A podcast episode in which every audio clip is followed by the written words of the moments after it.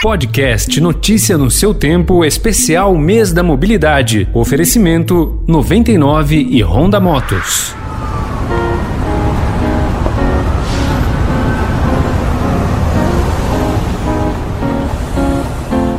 A mobilidade quase sempre está ligada ao nosso deslocamento para o trabalho, para a escola, para os compromissos diários.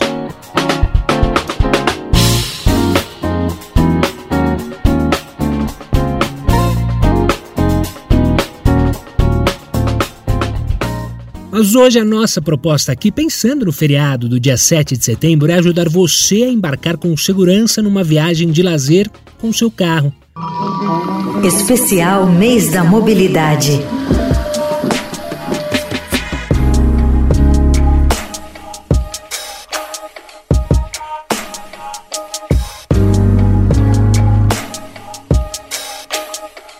Pesquisas do setor apontam que a falta de manutenção pode aumentar em até três vezes a possibilidade de acidentes.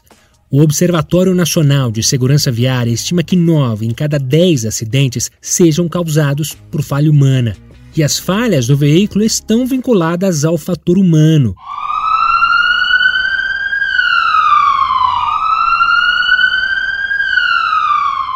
Evitar entrar para as estatísticas e aproveitar só a parte boa da viagem é muito simples.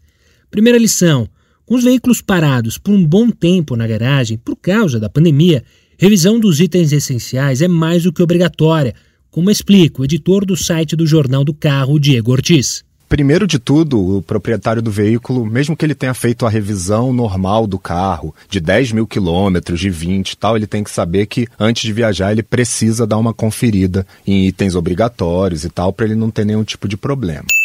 Macaco, chave de roda, triângulo de sinalização, Visto isso, é hora de ficar atento para uma parte do carro que muitas vezes é deixada de lado. As pessoas negligenciam um pouco o pneu, mas o pneu é o item mais importante do carro. Porque sem ele você não sai para lugar nenhum. Você pode estar com o motor tinindo, troca de óleo certinha e tal, se o pneu estiver ruim, você não vai para lugar nenhum. Então, você tem que calibrar o pneu direitinho, ver se ele está dentro da especificação, se ele não está muito careca, se os sulcos laterais lá dele estão dentro do limite, né? A calibragem vem no manual. Nos carros mais modernos, ela vem até grudadinha no bocal do tanque de combustível dentro, tá. que é para o cliente não ter que ficar procurando dentro do manual. E aí tem dois tipos de calibragem, mais ou menos. Uma com carro vazio e uma com carro cheio. Então, se o carro tiver carregado, você tem que colocar a calibragem máxima que o manual lá especifica. Se Boa. ele tiver com a família toda, com mala e tal, que é diferente, na maioria das vezes, da calibragem que você usa para rodar na cidade, que geralmente você vai para o trabalho só e volta, ou pega o seu filho na escola, são duas, três pessoas no máximo. Aí depois, pneu tá todo certinho? Ok. Aí vai para a parte de óleo,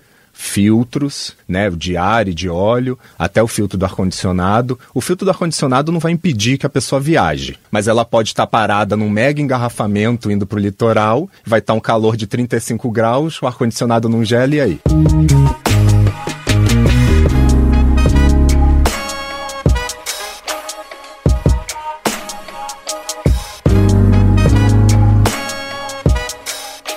Agora é hora de falar do sistema de iluminação. E para isso, a gente relembra que dirigir um carro com defeito nas luzes do veículo, além de ser perigoso, gera multa. R$ 130,16 e o motorista ainda perde 4 pontos na carteira. Diego Ortiz ainda alerta os motoristas que a condução em uma rodovia é bem diferente do que em ruas e avenidas. Uma coisa é você estar tá andando num, aqui em São Paulo numa, num limite de velocidade 50 e você precisar dar uma freada brusca. A distância de frenagem de um carro para o outro, ou a velocidade, ou o arrasto que o carro tem é outro completamente diferente. Exatamente. Uma coisa é você estar tá numa estrada a 120 km por hora e precisar fazer a mesma coisa. O carro não vai parar. Especial Mês da Mobilidade.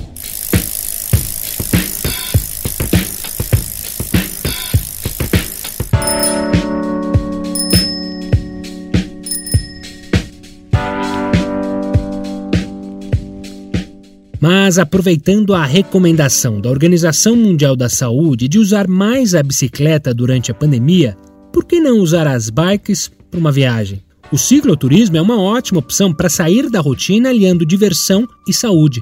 O presidente do Sampa Bikers e um dos pioneiros do cicloturismo no Brasil, Paulo de Tarso, explica que bike e corpo precisam estar preparados para esse tipo de viagem. A primeira coisa a fazer assim, é ver se a, bicicleta, ela está tudo em ordem, né? E a pior coisa que tem você estar tá numa viagem ou qualquer pedalada, dá um problema na bicicleta. Então, fazer uma revisão completa nela a primeira coisa que a pessoa tem que fazer. Se a pessoa quer fazer uma viagem de bicicleta, ou qualquer uma pedalada, mesmo que seja na cidade, né? Assim, não basta só saber andar de bicicleta. Ah, ela tem que saber aonde ela está se metendo. Se para ser uma coisa prazerosa para a pessoa, ela precisa estar tá bem preparada fisicamente. É, a maioria das pedaladas sempre tem subida, tem o clima, o tipo de terreno.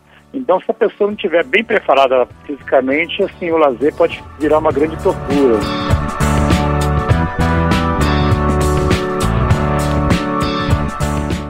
Outra dica valiosa do Paulo é sobre roteirizar bem seu passeio para não cair nenhuma roubada. A pessoa tem que pesquisar bem o tipo de terreno, que ela vai encarar pela frente, como altimetria, a quilometragem que ela vai conseguir pedalar por dia, tá? Para ver se ela tem local onde dormir, os locais de paradas. Então é bom a pessoa planejar tudo isso antes para não ir na cara dura, né? E chegar lá e cair numa grande roubada.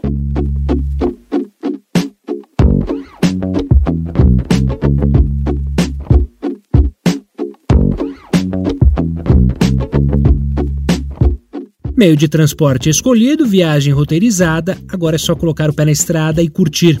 Mas lembre-se de respeitar os protocolos de segurança contra a Covid-19.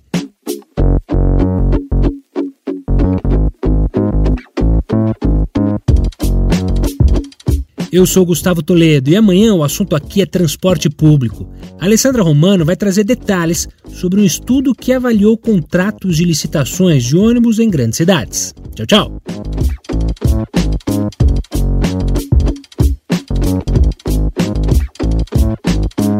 Podcast Notícia no seu tempo especial Mês da Mobilidade foi apresentado por 99 e Honda Motos.